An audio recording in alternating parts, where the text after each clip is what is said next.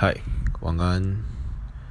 今天先跟正在正在听这则故事的你预告一下，这就是一篇可能没什么重点的废话吧。对，刚好这几天有一个朋友来借住在我家，对，因为他正在。找工作，对，一个一个很好的朋友。那呃，其实他他工作应该已经是确定下来，但是他还要正式等到对方那间公司就是核核心，就是核准说他们这个他想要的期望薪资核完之后，他才有办法就是确定去那间公司公司上班。那他最近就在找房子。那这些我刚讲了这么长一段，对不对？都跟我等下讲的事情没关系。好了，有一点啦。那反正他就他今天晚上去听了一个呃演讲，对，好像是嗯、他那个演讲是一个，我相信很多人应该都听过一个粉专叫“每天来点负能量”。对，那每天来点负能量，那个人就后来呢，他就创了一个。呃，他好像自己有开一间文案，就是在帮别人写文案的公司。那他后来那个每天来点负能量的那个作者自己，嗯、后来最近出出了一本书。我是不是太久没讲话？我讲话一直打结。好，那反正他出了一本书，叫做《听说你在创业》。好，那大家知道，讲到这边都不是重点。对，反正我就是我就是这样，所以。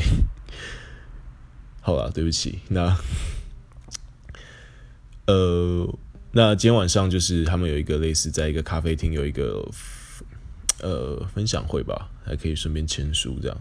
那我，我那个朋友就有去。那刚刚就是他刚回来来回来我家之后，我就问他说：“诶，怎样啊？”那他就他就跟我说：“哇，有几句话深深的打中了他的心。”其实这跟是不是你正在创业，或者是呃什么事情都无关。就像我刚刚讲的，前面那整段都是废话。呃，今天会突然有点想讲的是，他刚跟我讲了一段话，然后我现在觉得很酷，对，所以呃，我跟大家分享一下。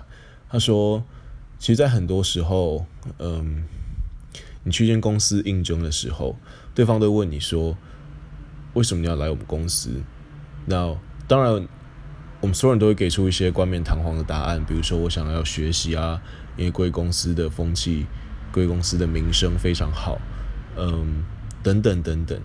那其实只有我们自己心里面知道，当然就是混口饭吃嘛，为了钱。但是，呃，为什么这些呃所谓的面试者、所谓的老板，他会不厌其烦的询问你这件事情呢？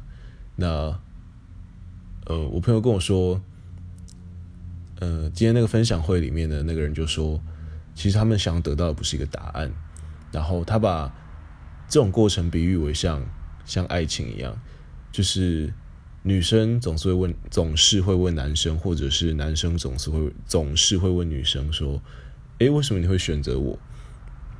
那这个问题也没有答案，就是你当下当然会说。哦，因为你很漂亮啊，因为你很有内涵，因为你对我很好，因为你非常的呃诚恳、帅、高，可能有钱啊、有钱是实话了啦。有钱就比较不像包装过的话，如果我会直接喷一句有钱啊，那就比较现实一点。所以我们在一段感情里，他就是说，在这种公司面试的场合底下，有时候。他其实像是在谈一场恋爱一样，双方想得到的都不是所谓真实的答案，而是一个心理上可以被依靠、可以被相信的答案。对，所以，哇，我觉得他这段讲的真有趣，我从来没有想过这个观点呢，对吧？基本上从小到大，或者是依然到现在，当你想要一个东西，当对方问你为什么的时候，你总是会给出一个冠冕堂皇的理由，但其实更多的时候，你喜欢的当下并没有太多的理由，那你即使要变成不喜欢了，可能也不需要太多的理由，你只需要一个，你只需要一个更好的选择出现了之后，你可能就会对原本的东西不喜欢了。但这可能这就是现实。好了，没有，其实我讲这段，我也不知道什么意义。怎么会有蚊子啊？好，对不起，我没打到，我只有一只手。好吧，那就，OK。今天建议不是新年快乐吧？好了，现在还有人在过农历年吗？我不知道，过农历年的生日好像只有老一辈的阿妈、阿公、阿妈会帮大家过吧？对啊，因为我不知道，我刚我刚突然听到某个东西，然后他哦，农历年生日好像快到了，对。虽然会帮我过农历年的是我阿妈，但她已经过世了，就突然想到这件事情。好啦，对不起啊，我的故事都是突然想到的，那就就先这样吧。如果你听到这边，非常感谢你，原谅我这么多牢骚。OK，peace，bye。